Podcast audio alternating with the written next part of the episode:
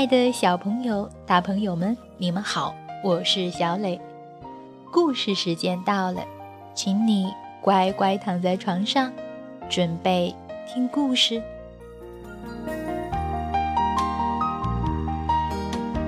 今天我们来讲中国传统节日中秋节。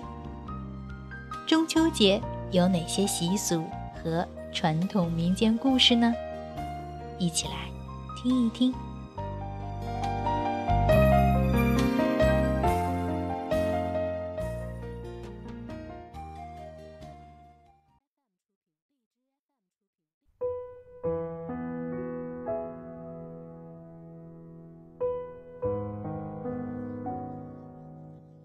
中秋节，王早早著文，刘婷绘图。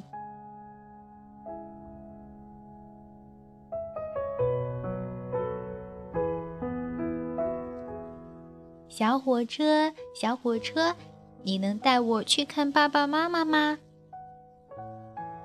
午后，月儿在房间里和他的小火车悄悄说话：“月儿，快来，和外公去摘果果。”外公在屋外叫道：“好呀。”月儿放下小火车。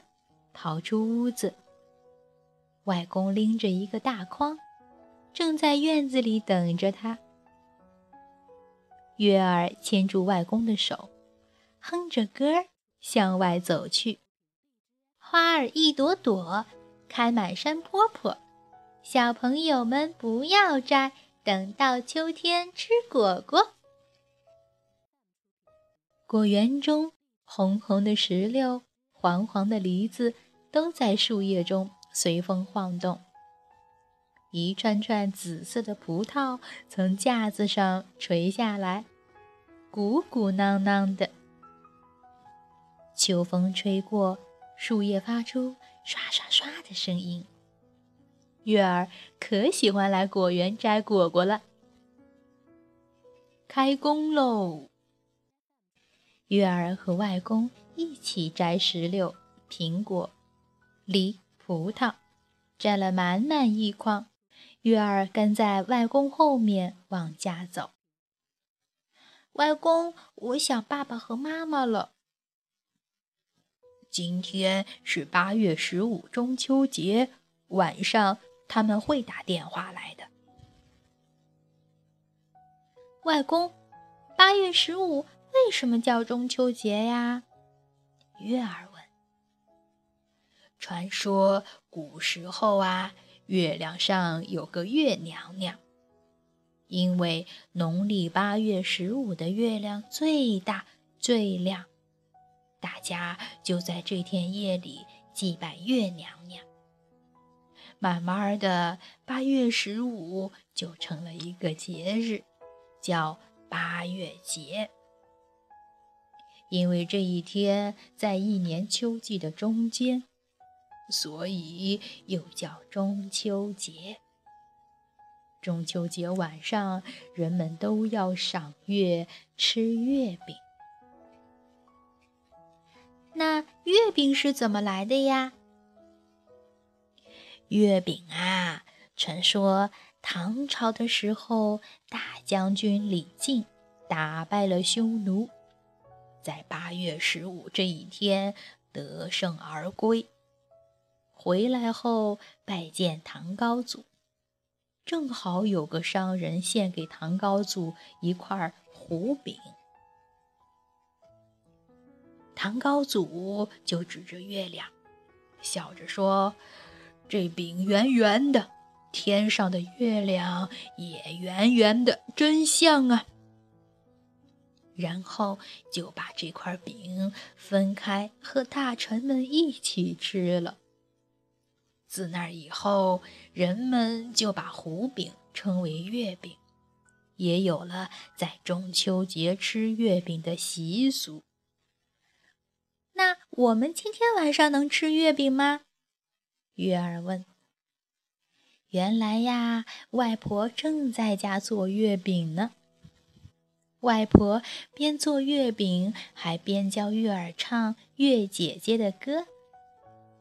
月姐姐多变化，初一二黑麻麻，初三四银钩样，初八九似龙牙，十一二半边瓜，十五银盘高高挂，中秋月静无暇。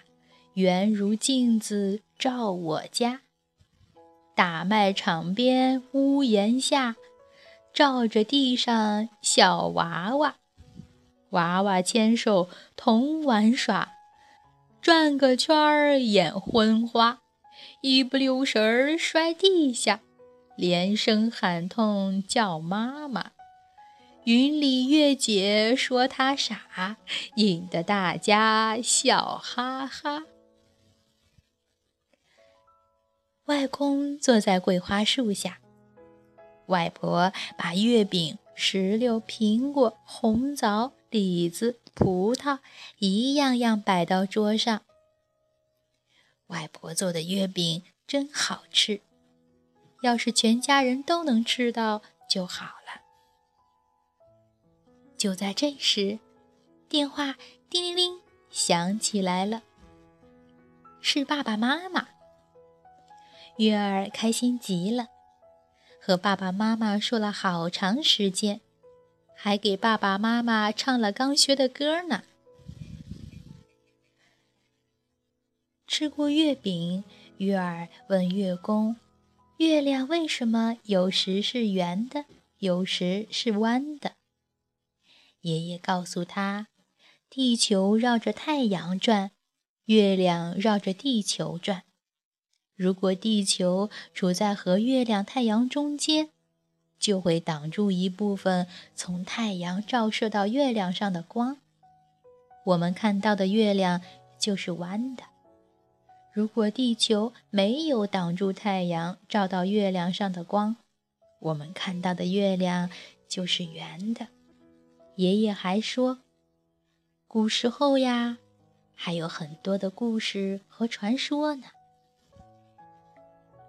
有一个故事叫做“玉兔捣药”。传说月亮上有一只兔子，浑身洁白如玉，所以叫玉兔。玉兔手里拿着玉杵，跪在地上捣药，最后做成了不死药，服用后可以长生成仙，所以人们有时也用玉兔代指月亮。还有一个故事叫做“吴刚伐桂”。传说月亮上有一棵高五百丈的月桂树，有个叫吴刚的人，想做神仙，但又不专心学习。天帝发怒，就把他抓到月亮上，让他在月宫砍伐桂树。吴刚便开始砍伐月桂树。但他一点耐心也没有，每砍一幅就要偷一阵懒。当他偷懒的时候，月桂树被砍的地方又悄悄愈合了。吴刚一直在砍桂树，可是始终砍不到它。关于月亮的故事还有一个，叫做“后羿射日”。传说很久很久以前，天上有十个太阳，烤得大地直冒烟，庄稼都干枯了。眼看老百姓无法再生活下去，于是一个叫后羿的英雄登上昆仑山顶，用弓箭一口气射下九个太阳。后羿救了大家。老百姓都很尊敬爱戴他。王母娘知道后，便赐给后羿一包不死药，据说吃了以后能升天成仙。后羿有一个美丽善良的妻子，名叫嫦娥。后羿不愿意一人升天，就把不死药交给嫦娥保管。一天，后羿外出打猎。有个叫彭蒙的家伙闯入后羿家，威逼嫦娥交出不死药。嫦娥知道自己不是彭蒙的对手，就一口吞下不死药，嫦娥的身子立刻飘离地面，冲出窗外，飞上天去。嫦娥牵挂着后羿。便飞落到离人间最近的月亮上，成了仙。傍晚，后羿回到家，知道白天发生的事，十分伤心。他仰望着天空，呼唤嫦娥。这时，他惊奇地发现，那天的月亮格外皎洁明亮。而且上面有个晃动的身影，很像嫦娥。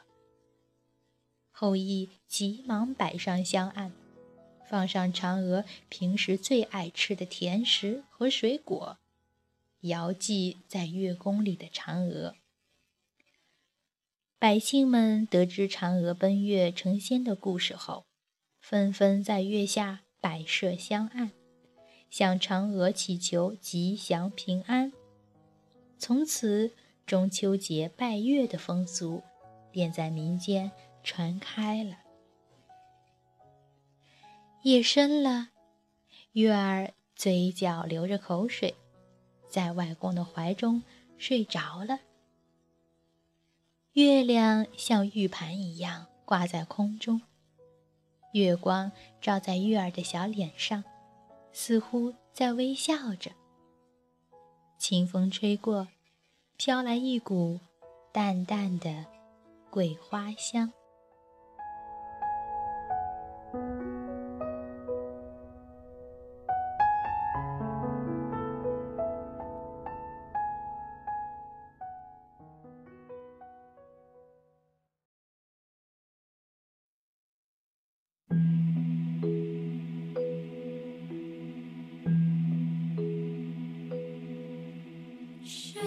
好了，宝贝，今天的故事就到这儿，请你闭上小眼睛，做一个甜甜的美梦吧，晚安。